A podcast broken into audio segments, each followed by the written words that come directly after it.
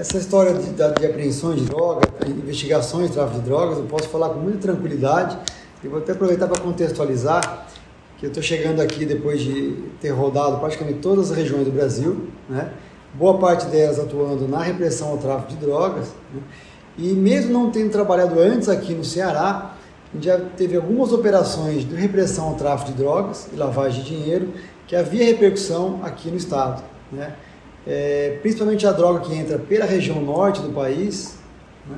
ela tem uma conexão muito forte aqui com a região, né? com a capital Fortaleza principalmente. Diria que aqui é quase um hub né? para essa saída de drogas para a Europa. Né? Isso já óbvio já é identificado pela Polícia Federal e outras forças de segurança. E o recurso que sai daqui para pagar essa droga acaba chegando também nos países vizinhos que são produtores. Então, essa conexão não é recente, ela de fato já é, é mapeada pelos órgãos de segurança e daí a razão de muitas operações serem feitas com investigados sendo presos né, e bens apreendidos aqui, na, aqui no estado. Né. É, já participei de algumas delas lá em Rondônia, no Amazonas, cuja a, o destino da droga era Fortaleza e os pagamentos né, para essa droga na Bolívia e na Colômbia eram provenientes aqui de Fortaleza. É, e entrando um pouco mais aqui na questão da, das apreensões no aeroporto, no porto, né, é, a quantidade de apreensões, os volumes, isso é algo um pouco sazonal também, né, depende das operações que estão em andamento, depende da, da alternância de modalidades né, que os traficantes também eles atuam, né, ora é, mandando cargas maiores via porto, né, cuja a logística favorece isso, ora cargas menores, mas em quantidades de, de, de investigados maiores no, no, porto. Né. A PF tem intensificado isso com o emprego de cães farejadores, que foram formados no ano passado, né, é, policiais formados nessa área de, de operador de cães, né, dois cães que vieram para o estado no ano passado, e além de aperfeiçoamento de técnicas de investigação, né, feito pelos colegas que atuam no aeroporto e também no porto aqui de, de Fortaleza, nos portos de Fortaleza.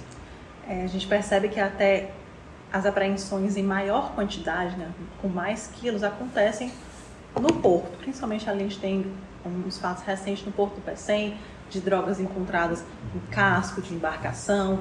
É, tem uma intensificação de trabalho, é, de diligência no porto Sim, inclusive a PF agora está é, ampliando a sua estrutura no porto de Mucuripe, né? É, com extensão também no, no, no PCM. É, um do, parte do nosso grupo tático vai ficar instalado lá, inclusive, então é, são pessoas, são policiais com formação na parte operacional, mas que também atuam com investigação. Né? Então, é, no ano de 2020, por exemplo, foi, foram quase uma tonelada e meia de cocaína e uma tonelada de maconha apreendida. Né? Esse ano ainda começando os trabalhos, né? as principais investigações ainda estão em curso e certamente vão ser desenvolvidas no segundo semestre, mas já houve apreensão de mais de 90 quilos de cocaína, boa parte no aeroporto, né? e 34 quilos de maconha entre aeroporto e é, correios. Né? Então, são várias modalidades, a gente, óbvio que a gente tenta é, ser seletivo também, buscar as grandes organizações, os maiores volumes de droga e de movimentação financeira envolvendo essa atividade ilícita, mas também é nosso papel atuar, principalmente em porto e aeroporto, com as apreensões menores, né? até para que seja algo é, pedagógico e evite que novas pessoas sejam recrutadas para esta modalidade criminosa de tráfico, chama de formiguinha, né? Pequenas quantidades, vinda com os passageiros, é, vindo maconha, né, para aqui para a região e saindo a cocaína destino Europa ou próprio é, continente africano. Delegado, quando você fala desse trabalho, é, as pessoas que estão na ponta, né, essas formiguinhas do tráfico de drogas, também há investigações maiores para, de repente, é, buscar as organizações criminosas mesmo, quem são as pessoas, né? Quem são esses líderes? Como o trabalho hoje da Polícia Federal para realmente quebrar essa sistemática do tráfico de drogas, essa coisa maior, muitas vezes, é descapitalizar eles com as apreensões maiores. Não, sem dúvida, né? A gente tem como foco principal atuar na, no alto escalão assim, das organizações criminosas, aqueles que detêm o poder de liderança, poder de mando nessas ORCRIMs, né, que nós denominamos, as pessoas que movimentam recurso financeiro e que acabam recrutando pessoas, diria que são as pontas mais fracas desse elo, né, que a gente chama de mulas do tráfico, que acabam sendo presas por, por transportar uma carga, né, em detrimento dos, grandes traficantes que se escondem atrás né, da, é, dessas pessoas que continuam traficando há mais tempo. Então, nosso foco é nosso foco são as lideranças, principalmente, e a questão financeira. Né? Então, a PF tem se especializado ao longo da, da última década, principalmente, em rastrear a parte financeira, buscar a descapitalização dessas organizações criminosas, né, apreendendo bens, bloqueando valores em contas judiciais, né, dinheiro, dinheiro em espécie, e a própria carga de droga que, gente, que é apreendida também serve como descapitalização dessas organizações. Então, é, a gente tem que, muitas vezes, nós fazemos apreensão dessas pessoas, dessas mulas do tráfico, através delas acabamos chegando também nos, nos responsáveis, nos intermediários e os grandes traficantes. E aí também entra a questão que a gente pode deixar de falar da lavagem de dinheiro dessas organizações criminosas. Como é que é o combate, a atuação da Polícia Federal, a Superintendência aqui no Ceará com relação a isso especificamente? É, primeiro que a gente trabalha, de forma integrada, né? Então a Polícia Federal, é, em todas as áreas, mas eu em especial nessa parte financeira, ela atua em conjunto com outros órgãos, outras agências federais e estaduais, né? Eu diria Receita Federal, CGU, né? próprias é, instituições financeiras, né, para tentar rastrear órgãos internacionais, inclusive, para tentar rastrear é, o, dinheiro é, que serve como é o produto do crime dessa venda de droga que depois é utilizado para a compra de armas e mais drogas, né, e financia essa, esse ciclo de atividade ilícita.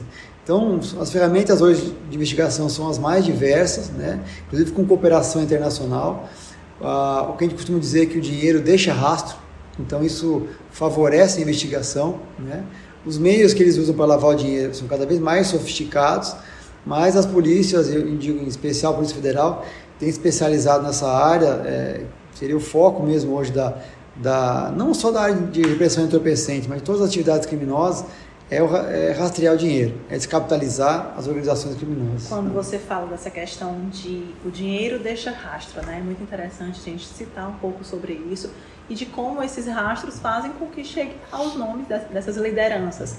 É, a gente tem informações de políticos ligados a isso. Ainda é uma minoria, mas a Polícia Federal tem conhecimento dessa atuação de alguns políticos realmente ligados é, na cúpula de organização criminosa?